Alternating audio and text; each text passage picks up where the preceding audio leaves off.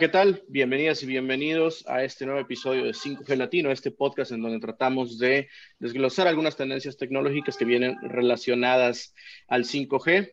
nos presentamos primero, está Carlos Guamán, que es director de DN Consultores, yo soy Jesús Romo y el día de hoy, bueno, director de Teleconomía, hoy vamos a tener como invitado ni más ni menos que Andrés Pirela. Él, es, él forma parte del equipo de Ericsson para América Latina, es vicepresidente de ventas para la TAM Sur de Ericsson y bueno, pues Andrés, primero que nada, ¿cómo te encuentras el día de hoy? Bueno, todo bien, Jesús. La verdad es que, como siempre, un placer poder hablar contigo y con Carlos y darnos este espacio para hablar un poco de 5G. El placer es nuestro, Andrés. Y bueno, eh, queremos aprovechar que ya destinaste parte de tu agenda para hablar con nosotros, para hablar un poquito de algunos temas de la región y a nivel global de 5G, pero primero que nada queremos saber tu recorrido. Por lo que vemos de tu perfil, pues tú has tenido ya eh, bastantes años de experiencia, eh, digamos, en industrias tecnológicas, un poco de, tecnologías de la información y ahora en telecomunicaciones. Pero quisiera que nos contaras para nosotros y para el público, ¿cuál fue tu recorrido? ¿Cómo llegaste al área de las telecomunicaciones?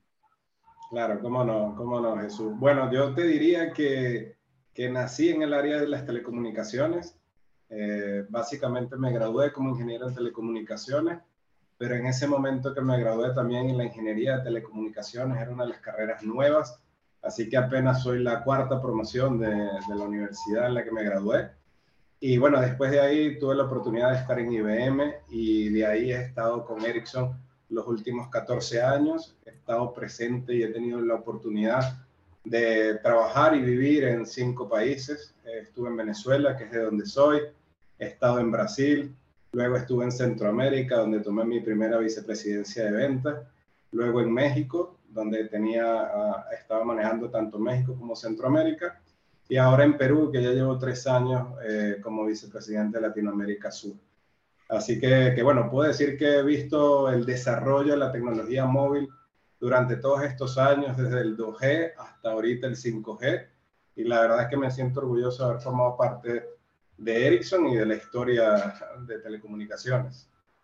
Exactamente, sí. Em, Andrés, ya que mencionas eh, la historia, eh, pues eh, si con, este, con esta trayectoria que, que, nos comentas, donde estás profundamente vinculado desde, desde el inicio de todas las tendencias tecnológicas actuales y seguro de lo que se vendrá, por supuesto, 6G más adelante, para comentar sobre Ericsson. Ericsson es una empresa cuya trayectoria supera largamente los 100 años, en algún momento llegó a entrar al mundo de los dispositivos eh, móviles, hoy día está eh, absolutamente comprometido con el 5G. Si nos cuentas también de manera sucinta sobre esta eh, historia de Ericsson, de pronto algunos grandes hitos, ¿qué nos puedes comentar? Sí, bueno, te comento que Ericsson es una compañía que tiene más de 145 años. Fue creada por Lars Magnus Ericsson, es compañía sueca eh, él comenzó preparando, reparando teléfonos, luego comenzó a fabricar sus propios teléfonos y de ahí comenzó a fabricar los switchboards para básicamente los paneles telefónicos que habían en su momento. Y bueno, del resto es historia. Yo diría que Ericsson, la historia de Ericsson y la historia de las telecomunicaciones se han forjado en conjunto.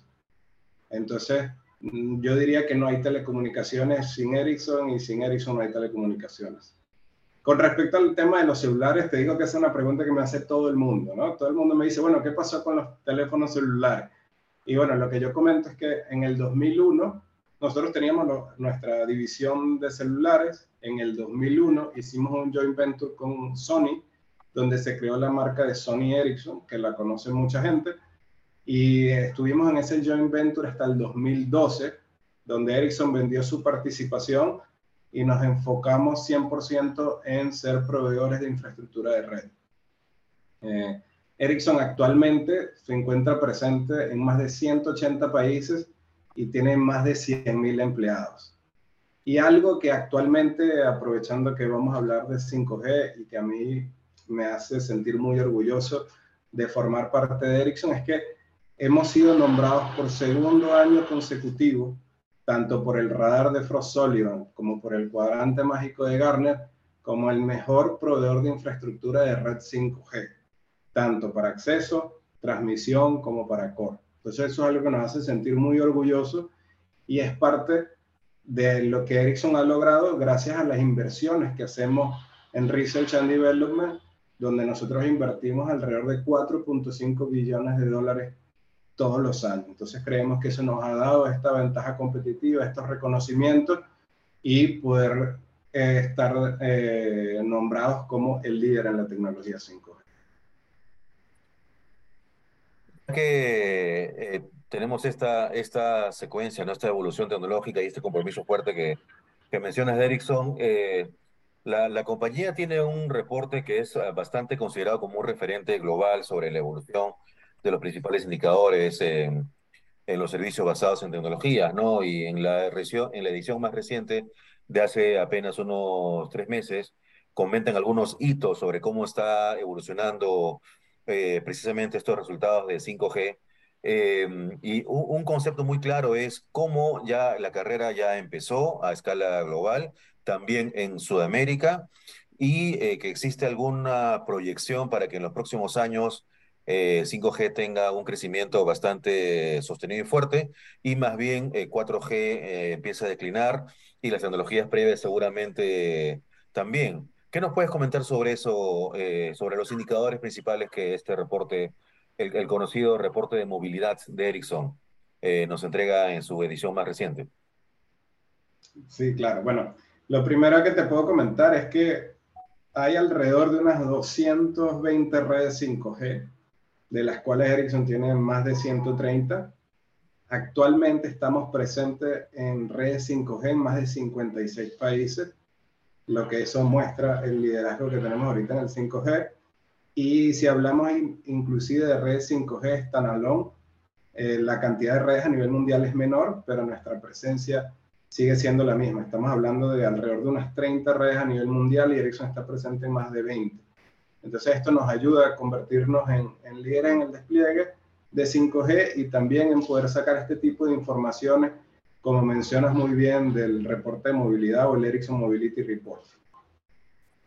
De, de los hitos más interesantes que puedo mencionar y, que la verdad me parecen bastante interesantes es que Ericsson espera que para final del 2022 ya exista un billón de suscripciones de 5G enfocados principalmente en el mercado de Norteamérica y en el mercado del noreste de Asia, que es lo que está liderando el 5G, pero un billón de suscripciones. Esto significa que 5G va a alcanzar esta meta dos años antes de lo que lo hizo 4G. Y eso también lo que nos indica es que la aceptación de la sociedad sobre estas tecnologías cada vez es más rápida. Inclusive en algún momento, cuando 4G comenzó, eh, tardó un poco más en aceptarse, hablábamos del video, estábamos comenzando a digerir esta era digital y ahora el 5G, la aceptación, como ya estás en esta era digital, la aceptación es mucho más rápida. Mm. También a nivel de cobertura, puedo mencionar que ya 25% de la, de la cobertura global ya se ha alcanzado y esto se alcanzó 18 meses antes que el 4G. Y para el 2027, Ericsson espera que se alcancen 4.4 billones de suscripciones a nivel global, convirtiéndose en la tecnología predominante. Entonces creo que esos son algunos puntos que puedo comentar, Carlos, de alto nivel del reporte que me parecen bastante interesantes y que muestran la rápida adopción de esta tecnología. Andrés, me parece este, muy interesante este hito de, medir, ¿no? Este, cuánto tomó la, generación pasada en llegar a, este, a los mil millones de, conexiones o, un billón anglosajón.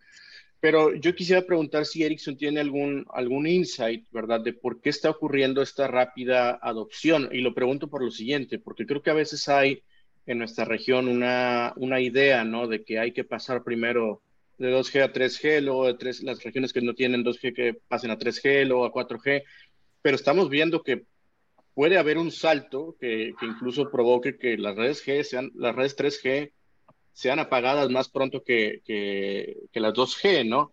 Pero, ¿a qué atribuyen ustedes a que, a que 5G está teniendo este rápido avance? ¿Tiene algo que ver con la adopción de 4G previa, con el ritmo de, de fabricación de los teléfonos? ¿Qué ven ustedes en el aire? Bueno, la verdad es que vemos que el 4G, cuando se hizo el primer despliegue, los servicios que se comenzaron a apalancar a través del 4G se comenzaron a crecer de manera exponencial. Tanto un Uber, tanto un Airbnb, tanto el mismo Facebook, el mismo Instagram y este tipo de aplicaciones que se comenzaron a, a, instalar y que han quedado dentro de la sociedad son las mismas que están haciendo que la adopción de 5G sea mucho más rápida. Porque el, ¿qué es lo que quiere el usuario? Esas aplicaciones y aún más, porque van a venir, como vamos a hablar más adelante, ya servicios de realidad aumentada, realidad virtual, que son cosas que necesitan el 5G para poder eh, ser parte de la sociedad como ha sido 4G. Desde el punto de vista del apagado de 3G, sí son tendencias que estamos viendo, que eh, se comienza a hacer el sunset de estas tecnologías, tanto de 3G como 2G. Inclusive vemos que se vaya a hacer primero en el 3G para liberar el espectro y utilizarlo en LTE, y luego en 2G, porque el 2G todavía tiene algunas limitaciones desde el punto de vista de terminales en tu M, que hace más difícil a los operadores hacer este apagado. Entonces vemos que primero es posible que el apagado se haga en 3G, luego en 2G y deberíamos quedarnos finalmente eh, con dos redes, una red 4G y una red 5G. La 5G. Esta, a, veces esta, esta, esta, sobrevivencia o supervivencia de la red 2G pues, tiene que ver con la, el tiempo donde se compraron, por ejemplo, los módulos ¿no? de, de M2M. La visión, imagínate, si lo comprabas en 2011, 2012, era quiero que me dure 10, 15 años, ¿no? El módulo, no estarlo actualizando al año 5, donde tal vez no ha obtenido el retorno. Pero aquí creo que nos das introducción la pista algo bien importante, ¿no? Que una diferencia, eh, y lo estoy viendo aquí en, las, en, las, en tus notas que nos, que nos pasaste, que te agradecemos y que lo sepa el auditorio, que trajiste notas y, y, un montón de cifras para, eh, para compartirlas. Y en ese tenor yo te quería preguntar sobre el potencial de 5G, ¿verdad? Que una, una de las eh, rupturas tal vez con el modelo pasado o, de los cambios más importantes es que lo van a adoptar no nada más el mercado de consumer, ¿verdad? El mercado de enterprise, de gobierno, va a ser un cliente importante en adopción de, eh, en, ver cómo utilizar redes 5G en sus soluciones.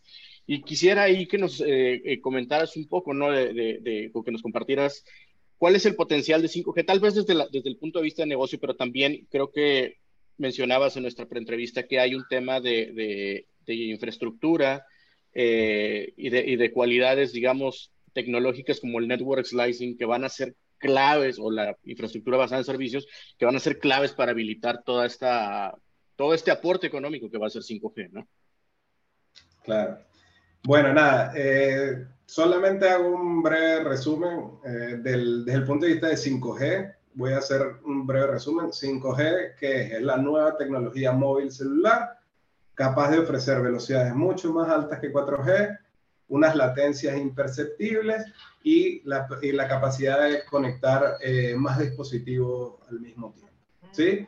Desde el punto de vista de cuál es el potencial de 5G, yo diría que el, el 5G debemos verlo como la plataforma más eh, importante para la innovación de la próxima década.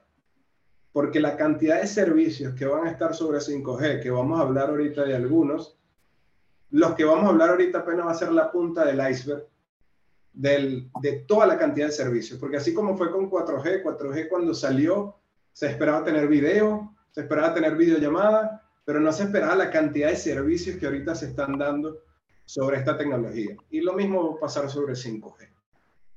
Con respecto al network slicing, esto es un concepto clave en 5G. Porque básicamente, ¿qué permite el network slicing? El network slicing permite utilizar una red, eh, una infraestructura de red, y sobre esa infraestructura de red crear diversas redes lógicas. ¿Esto qué significa? Que voy a dividirla, voy a hacer las divisiones o los slices y dependiendo de las características que yo necesite, voy a formar parte de alguna de esas divisiones o de esos slices. Por ejemplo, como usuario normal o regular, yo capaz lo que más quiero es eh, bajar Netflix y películas lo más rápido y redes sociales. Pero si capaz soy un gamer y necesito que mi latencia sea lo más baja posible, entonces voy a necesitar estar en el slice o en la división de gamer que asegura que la latencia sea lo menor posible. Y si estoy, por ejemplo, en la capa de servicios de Mission Critical. Entonces, básicamente voy a estar en otro slice donde voy a necesitar tener unas calidades de servicio y unas características particulares para el Mission Critical. Entonces, dentro de la misma infraestructura de red, voy a tener diversas divisiones o slices dependiendo de las características o funcionalidades que yo necesito. ¿Sí? Y en base a esto, por supuesto, también vendrá un cambio desde el punto de vista de cómo tenemos la suscripción hoy en día, donde hacemos el pago de un paquete, donde vamos a tener luego la posibilidad de hacer diversos pagos dependiendo de lo que yo necesite. Por ejemplo, si un gamer necesita por la próxima hora estar, va a estar jugando y necesita baja latencia, puede adquirir un plan boost, que se puede denominar, donde va a tener en ese plan boost durante una hora todo el slice desde el punto de vista de gamer para asegurar la baja latencia. Entonces, creo que con eso puedo responder tu pregunta del 5G, su, su potencial y un poco el concepto de network slicing que es clave para el futuro.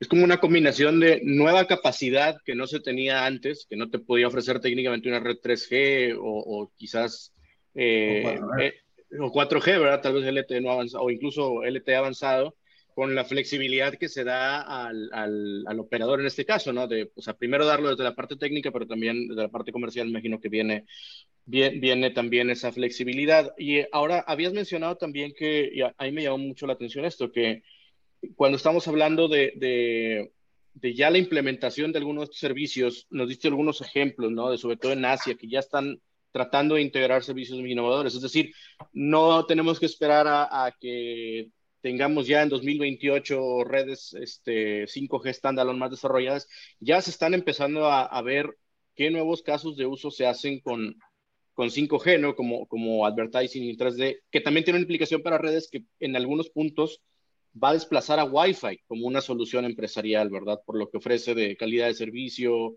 este, y temas de, de, por ejemplo, también de seguridad, ¿no? Los puertos ya están eh, comenzando a implementar redes privadas para este tipo de cosas. Pero entonces ya estamos viendo, Ericsson ya tiene identificado que algunos operadores están tratando, ¿no? De, de, de, como de, de empujar estos casos de uso hacia, hacia, hacia, hacia aplicaciones que ahorita todavía nos suenan un poco más futuristas, ¿no? Ya con lo que tenemos claro. 5G. Claro, bueno, voy a mencionar algunos ejemplos que me parecen súper interesantes y tratar de, de, de, contestar un poquito la pregunta, pero la verdad es que sí, y los operadores justamente están evaluando también qué tipo de servicios ofrecer. Y hay algunos que son muy innovadores y voy a compartir algunos aquí que me parecen súper interesantes, ¿no? Por ejemplo, en Vodafone hay algo que se llama el Giga R, ¿sí? Que es realidad aumentada. Y hay dos ejemplos interesantes. El Giga R Cookie, ¿sí? Donde básicamente traen Stefan Hensler, que es un famoso chef alemán. Y entonces el servicio que es de tú compras unos lentes de realidad aumentada y básicamente ves el avatar 3D de este famoso chef alemán que te está guiando en cómo hacer eh, el plato que tú desees de su libro de cocina. Entonces lo tienes a él básicamente como su avatar 3D al lado tuyo, ayudándote a ver cómo hacer el plato de la cocina. Ese me parece súper interesante y es algo que ya está disponible. Y lo mismo también desde el punto de vista de Giga R Fitness, que básicamente ah, con una entrenadora hacen lo mismo, pero desde el punto de vista de entrenamiento. Entonces, se crea un avatar 3D y con este avatar 3D tú lo ves como realidad aumentada dentro de tu casa junto contigo entrenando. Entonces, es como si tuvieras al entrenador contigo presente en tu casa. Entonces, eso hace ya, yo diría que estos son experiencias ya inmersivas, que es algo que trae claro. el 5G, poder tener experiencias inmersivas. Algo muy interesante que, que está trayendo SK Telecom es el concepto de metaverso. ¿sí? Ellos ya han creado su primera plataforma de metaverso, donde básicamente tú puedes crear tu avatar 3D y utilizar los diversos ambientes prediseñados que ellos tienen, e inclusive tú puedes reservar alguno de esos ambientes. Entonces, tú creas tu avatar, Jesús, y creamos mi avatar Andrés y mi avatar Carlos y capaz pudiéramos estar grabando esto desde el metaverso, porque reservamos una sala y hacemos alguna conferencia ahí. Entonces, estas son cosas que ya se están dando hoy en día. que de alguna manera cuando los vemos o, cuando nos escuchamos sobre ellos pensamos que son cosas que no van a venir sino hasta el 2028, como dices tú. Y hay algo que me, que me gusta mucho porque yo soy fanático de los deportes, de todos los deportes. Eh, por ejemplo, hay un, con British Telecom, hay una aplicación de deportes que justamente se está trabajando ya para dar una nueva experiencia en el tema deportivo, donde básicamente tú ya puedes ver un partido e inclusive hay algunos videos en YouTube donde tú puedes ver el partido, ven que inclusive la pelota de rugby la están cargando con USB, porque cuando la lanzan, tú ya puedes tener las, todas las medidas en tiempo real. Por ejemplo, si dan una patada, puedes ver la velocidad a la que fue la pelota, puedes ver qué tan alto subió la pelota, puedes ver inclusive la velocidad a la que están corriendo los jugadores en tiempo real, puedes tener diversas cámaras, ya no es la cámara tradicional solamente que te da la televisión, sino que puedes poner el, el ángulo que a ti más te guste. Y la verdad es que eso solo está evolucionando. O sea, esto va a seguir avanzando más. Y como te digo, eso sería la punta del iceberg nada más. Pero ya suena bastante interesante y ya más bien lo que hace es ánimo, darnos ánimo sobre lo que está por venir con esta tecnología. Desde, y yo diría que desde el punto de vista, como tú dices muy bien, eh, desde el punto de vista de 5G, no solamente viene a ofrecer estos servicios al usuario final, sino también viene a cambiar eh, a las empresas, ¿no? Eh, yo diría que el mayor foco que se ha venido teniendo desde el punto de vista de 5G la tenemos en las fábricas, ¿sí? Las tenemos en, en las minerías, las tenemos en las ciudades inteligentes. Y a mí me gustaría comenzar con un ejemplo de nosotros mismos. Ericsson tiene una fábrica en Louisville, Texas, eh, que comenzó a fabricar desde el 2019 y ahí Ericsson invirtió más de 100 millones de dólares, donde básicamente la intención de Ericsson era crear una fábrica inteligente. Esa fábrica inteligente está eh, en este momento funcionando sobre tecnología 5G y está eh, desarrollando todas las iniciativas de la industria 4.0. Está la automatización, está el machine learning, está el el real-time data y, eh, por supuesto, el 5G para tener una, una conectividad completamente sin cables dentro de la fábrica. Esto inclusive, esta fábrica ha sido reconocida por el World Economic Forum por, eh, por un ejemplo de cómo deberían ser las fábricas al futuro y también por eh, su sostenibilidad, porque también eso está trabajando sobre paneles solares, está trabajando inclusive con reuso de agua de lluvia, o sea, se ha hecho una fábrica básicamente 100%, eh, yo diría, top of the art. ¿Sí? Y, y, desde el punto de vista de minería, yo creo que un ejemplo clave sigue siendo el PIM, el proyecto básicamente que se realizó en Suecia, eh, donde hubo empresas como ABB, Ericsson, Epiroc, eh, Volvo, donde básicamente estaban buscando cómo llegar a ser la minería sostenible. Y la verdad es que para hacer una minería sostenible, así como para tener ciudades sostenibles, lo primero que tenemos que tener es una conectividad 5G.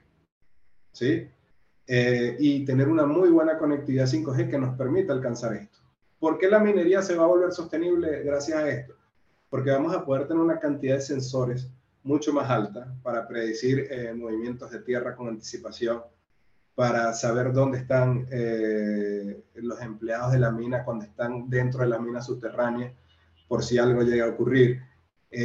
También algo muy, muy importante es poder asegurar de manejar los, los vehículos sin necesidad de tener al trabajador dentro del carro, sino que lo pueda manejar a distancia. Entonces, con esto vamos a poder lograr dos cosas muy interesantes. Vamos a poder incrementar la producción, porque vamos a ser más eficientes, pero además vamos a ser más sostenibles y vamos a preservar de mejor forma la vida de los empleados que están trabajando en las mineras. Y desde el punto de vista de Wi-Fi, yo creo que los ejemplos más importantes también pudiera ser los puertos, ¿no?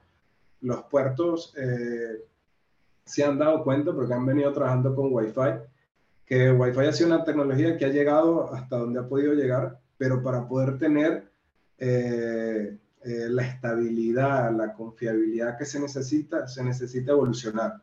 Y esa evolución, inclusive en un primer paso, hay muchos puertos que ya han migrado a LTE privado y que ahora van a comenzar a migrar a 5G con la finalidad de poder asegurar de tener esta tecnología que da la mayor confianza y seguridad en nuevos casos de uso eh, para poder ser lo más eficientes posible. Porque si el, puerto se llega a parar, la otra vez tenía los números, no me acuerdo, pero si el puerto se llega a parar 10 minutos, la cantidad o el impacto económico que tiene es gigante. Entonces, bueno, yo diría que esos son los ejemplos que muestran que también el 5G no viene solamente a, a mejorar o a, o a, o sea, a cambiar la vida del ser humano, sino también de las empresas. En ese sentido, Andrés, eh, bueno, nos has ah, comentado diversos ejemplos que ilustran el concepto tan potente que mencionaste también hace un rato, ¿no? Es decir, el estrecho vínculo entre 5G e innovación eh, en el mundo que ya está empezando. 5G eh, es sinónimo de innovación y de manera similar a como en términos de infraestructura, inversiones, etcétera, el orden de disrupción de 5G respecto a 4G es superior a lo que hemos visto antes. Eh, seguramente en términos de, servicios, que, de economía digital, eh, también habrá ese grado de disrupción de muchas cosas que hoy día apenas empezamos a verlas o a incluso imaginarlas, ¿no? Y también, por supuesto, en servicios de gobierno, como lo que tú has mencionado, las ciudades sostenibles son gestionadas por gobiernos locales, ¿no? Eh, y en ese sentido, si traemos estos, estos, estas realidades o ejemplos que nos mencionas, en otras latitudes. Eh, ¿Qué de la región? Eh, nos has advertido que tú tienes bajo responsabilidad más cercanamente el ámbito de Latinoamérica Sur, pero de, estoy seguro que podrás darnos una perspectiva general, ¿no? ¿Cómo se, cómo se traducen este tipo de, de, eh, experiencias que empieza Ericsson a observar a escala global en la realidad nuestra de, la, de América Latina? Sí, bueno, cuando hablamos de América Latina, eh, la tecnología predominante sigue siendo 4G. Básicamente, dos tercios de las suscripciones de 4G al, eh, siguen, de dos tercios de las suscripciones siguen siendo 4G y se espera que inclusive al final de este año hayan incrementado. Lo que sí se espera es que las suscripciones de 3G hayan disminuido, pero la tecnología predominante eh, hasta el 2027 todavía en América Latina va a ser el 4G. Inclusive Ericsson espera que para el 2027 se tenga alrededor de 35 a 40% de suscripciones 5G. O sea que todavía la, eh, la tecnología predominante va a seguir siendo 5G. 4G, Sin embargo, disculpa. Que la tecnología predominante seguirá siendo al 2027 4G. 4G. 4G, correcto. Y, y una de las cosas que, yo diría es que en Latinoamérica necesitamos acelerar el 5G. Y para poder acelerar el 5G, lo primero que necesitamos es dar la importancia que se requiere para las subastas de 5G. Esto es crítico, no solamente para el desarrollo del país desde un punto de vista tecnológico, sino también para el desarrollo del país desde un punto de vista económico. ¿sí?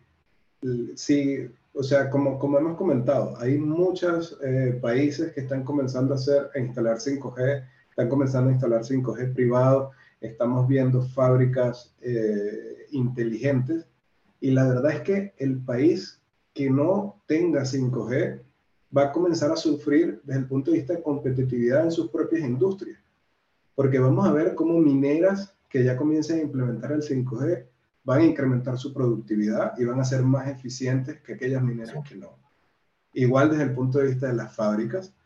Entonces, es necesario poder eh, acelerar eh, las subastas de 5G para poder traer los beneficios que esta tecnología trae lo antes posible.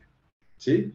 Y, y algo que nosotros creemos es que las subastas no deberíamos hacerlas de forma recaudatorias, sino más bien deberíamos seguir ejemplos como lo que ha ocurrido en Chile y en Brasil, donde básicamente el foco ha sido en el despliegue rápido de la tecnología y con compromisos de cobertura. Entonces, diría que esto es lo que tenemos que tener en mente en Latinoamérica para poder acelerar el despliegue de 5G. Ahorita diría que, que el 5G estaría en la vanguardia en Brasil, donde ya básicamente los operadores están saliendo con tecnología SA, standalone, Y, la verdad es que tenemos que asegurar de avanzar eh, lo más rápido posible en Latinoamérica para poder traer esos beneficios, porque esos beneficios van a traer un impacto directo en el Producto Interno Bruto del país y es una de las formas donde se va a poder incrementar el PIB, especialmente para recuperar los impactos que hemos tenido después de la pandemia. De, forma adicional al, concepto de 5G como sinónimo de innovación, lo que tú has mencionado ahora, Andrés, es, fundamental en el sentido de que 5G es, sinónimo también de competitividad. Eh, el mundo actual, eh, digamos, el desarrollo en el mundo actual está guiado principalmente por cómo los países gestionan su nivel de competitividad y eh, si te hemos entendido bien, lo que quiere decir es que si el, desarrollo 5G eh, suficientemente acelerado, la competitividad es afectada y por lo tanto, por ejemplo, las inversiones globales eh, empezarán a ser ahuyentadas o empezarán a abandonar aquellos países que no avanzan con la suficiente celeridad en el despliegue 5G. En ese sentido, además de la experiencia de Chile y Brasil que ya conocemos y sobre las cuales hemos venido conversando también en episodios previos, ¿Cómo sientes ese nivel de compromiso? ¿Cómo sienten en Ericsson ese nivel de compromiso en la región sobre este, esta preparación previa de, de todo lo que conocemos que técnicamente debe ser eh, bien diseñado para llegar a subastas eh, en, de manera oportuna? ¿Cómo sientes eso eh, en el resto de países, además de los casos que ya conocemos de Chile y Brasil? Sí, bueno, la verdad es que la Ericsson está también justamente tratando de, de dar esa guía a, los diversos eh, gobiernos de que la subasta debería tener un foco eh, más bien de cerrar la brecha digital, de asegurar de que haya compromisos de cobertura y de despliegue acelerado para poder eh, traer todos estos beneficios lo antes posible. Entonces, de alguna manera, Ericsson está dando ese mensaje también en, en diversos foros con la finalidad de poder ayudar a acelerar eh, estas subastas.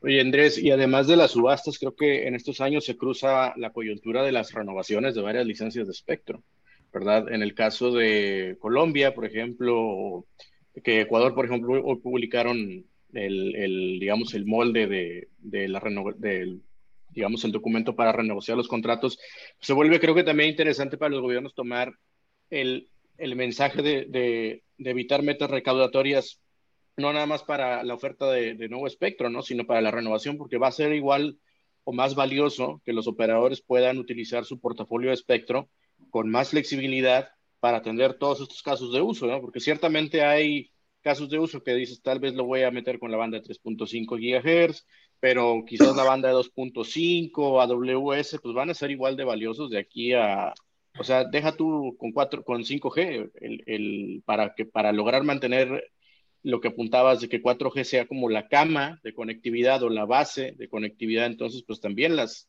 las renovaciones creo que entran en juego en este momento. Sí, correcto. El concepto es el mismo. El concepto es enfocarnos en cerrar la brecha digital. ¿sí? Ese debería ser el concepto de todos. Eh, inclusive hay un dato interesante, que si tú incrementas la cobertura en un 10%, el PIB del país incrementa en alrededor de 1 a 1.5%. Entonces, entre más cerremos la brecha digital, eh, va a ser mejor para el país, no solamente porque incluimos eh, gente a la sociedad, sino también desde el punto de vista económico. Entonces, lo mismo aplica para 4G, porque hay muchos servicios que se pueden dar todavía en 4G y desde el punto de vista también de ser más eficiente a nivel de la industria, todavía se puede comenzar con LTE para luego hacer la migración con 5G. Entonces, sí, el concepto es el mismo. El concepto es tratar de ver cómo cerrar la brecha digital. Andrés, y, pivoteando un poco sobre, es que estamos hablando de la región y un poco los casos de uso, pues ya hablamos, por ejemplo, del sector minero, que va a ser importante, sin duda, la transformación de industrias, pero yo quisiera hablar de, del acceso fijo inalámbrico o FWA. Me llamó la atención a mí la, la predicción que daba, daba ya Ericsson, ¿no? De más de 100 millones de conexiones FWA para 2022, que poniéndolo en perspectiva, es como multiplicar por cinco las conexiones de banda ancha fija que hay en México, más o menos, o sea, para que lo pongan en, no es poca cosa. Pero ¿cuál es la visión de, Ericsson? ¿Ustedes creen que este, este caso de uso va a tener un desarrollo importante en América Latina o en América del Sur? ¿Va a ayudar al tema de la brecha digital? ¿Cuál es la visión que tienen ustedes sobre este caso de uso? Bueno, te, digo también que no solamente eso, sino que eh, una de las predicciones que también tenemos como Ericsson en nuestro Mobility Report es que 25% del tráfico móvil va a ser FWA a final del 2022. Y eso también es un número bastante, bastante importante. FWA ahorita es el caso de uso, yo diría, más desplegado por todos los operadores que están implementando 5G, no solamente en Latinoamérica. En Estados Unidos se está desplegando bastante, bastante fuerte hay un, hay un comercial que salió en el Super Bowl que nada más se los comento para que las personas que nos están viendo y ustedes lo puedan ver, pero básicamente aparece Jim Carrey como el cable guy y, va a ofrecer el cable y, Verizon tiene el FWA. Entonces él aparece buscando dónde está el cable y no lo encuentra por ningún lado. Entonces pongan Verizon Jim Carrey eh, comercial, está buenísimo. Creo que ayuda a, explicar un poquito el concepto de FWA. Pero, pero sí, la verdad es, está creciendo, va a seguir en aumento. Nosotros vemos que FWA solamente va a seguir incrementando. Y la verdad es que lo vemos como uno de los casos más importantes en Latinoamérica. ¿sí? El caso que, de uso que más va a crecer con el despliegue de las redes FWA, con las redes 5G, va a ser FWA. Entonces, nosotros creemos que va a ser también el principal caso de uso que también nos va a ayudar a cerrar la brecha digital.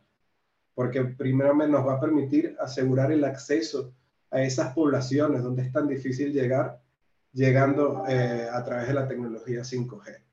Entonces, FWA eh, es el caso, yo diría, más relevante y más importante para Latinoamérica en este instante, junto con las industrias. Fíjate que como algo anecdótico para lo que yo creo que el FWA va a ser muy importante como una opción para disponible, ¿no? Comercialmente en los próximos años es, hay unidades habitacionales aquí en, en Monterrey o nuevas colonias y que después es un problema para, a veces no quiere entrar un fibrero o, se la venden por anticipado a, alguien de cable por los, los, costos, ¿no? Que, este, que, que, que presenta el instalar toda, toda la, todo el cableado, por ejemplo o que cuando hay posibilidad de que alguien más se meta, luego se enredan mucho los cables. Yo creo que el, el 5G FWA va a, revolucionar esa, eh, o, va, va, a corregir un poco los problemas en esos lados y se va a volver, yo creo que más, más interesante. Pero sin duda, a mí, a mí se me hace que aquí es donde creo que puede haber ese, ese punto de mancuerna para hablar con los, los, los este, reguladores de dos sentidos, ¿no? la disponibilidad de espectro, pero también que a pesar de que viene esta nueva solución, el, secreto mejor guardado de la industria móvil o peor guardado de la industria móvil es que todo es fibra, ¿verdad? Entonces vamos a, tener que seguir teniendo políticas públicas de cómo llevar fibra al menos, ¿no? Hasta el nodo para poder eh, eh, brindar esta, nuevas, este, este nuevo potencial. Y este, y basado en esto, Andrés, eh, queríamos no queríamos este, dejar pasar la oportunidad de preguntarte, ¿cuál es la visión a futuro? A veces hablamos de 6G y a veces no nos damos cuenta que 6G ya es un desarrollo que vamos a tener de aquí a 2030, ¿verdad? Ya están algunas pláticas preparatorias, ya estamos viendo qué tecnologías vienen. ¿Cómo, cómo observan en Ericsson, cuál es, o, cuál es la visión a futuro, digamos, de, de, de Ericsson para la región en términos de para cuándo podemos esperar las segundas fases de desarrollo de 5G, cómo vamos a transitar a 6G, pero también tu visión, ¿no? O sea, ¿qué crees, cómo crees que, que, en la región se van a traer a la Tierra o aterrizar todos estos este, casos de uso? Bueno, eh, lo, que te puedo comentar es que a 5G todavía le queda muchísima tela por cortar, ¿no? O sea, como te dije, los casos de uso que estamos viendo de 5G ahorita, es apenas la punta del iceberg, porque inclusive con, con 5G la visión también es, por ejemplo, de llegar a tener cirugías remotas. Entonces, de aquí a que eso todavía sea una realidad, falta, falta tiempo, eh, pero es parte de lo que se quiere lograr con 5G. Inclusive 5G también va a ser la base de las ciudades inteligentes e incluso de los carros inteligentes, porque va a ser el medio de transmisión de, ese tipo de información que necesita una baja latencia para lograrlo. Entonces, eh, yo diría, eh, dentro de Ericsson tenemos una frase, un lema que es Imagine Possible, imagina lo posible, porque al momento, lo que sea que nos estemos imaginando, el, caso de uso, lo que vamos a poder hacer con 5G, no nos lo hemos imaginado. Entonces es cuestión como que de, dibujar todo lo que se puede comenzar a hacer con 5G. Desde el punto de vista de 6G, eh, yo diría que creo que el número lo tienes bastante claro. Se espera ya la entrada de 6G como a partir del 2030. Eh, eh, se puede hablar un poco del Internet de los sentidos. Es algo un poquito, todavía creo que tenemos que, analizar los casos de uso de 5G, pero el 6G trata de ir aún más allá, manejando capacidades de datos e información mayores en tiempo real y, de una manera mucho más eh, inmersiva dentro de uno. Entonces, la verdad es que eso todavía están saliendo los white papers y, creo que hay mucha tela que, que, cortar en 6G, pero, pero sí, claramente es el futuro y la verdad es que lo importante es que no podemos parar de evolucionar. Eh, estamos con 5G, como, como comenté al principio, es la, la, plataforma más importante de la próxima década, pero bueno, al final de esa década, capaz ya entra 6G con nuevos casos de uso y nuevas necesidades que se van a ir creando que al momento de hoy no lo tenemos.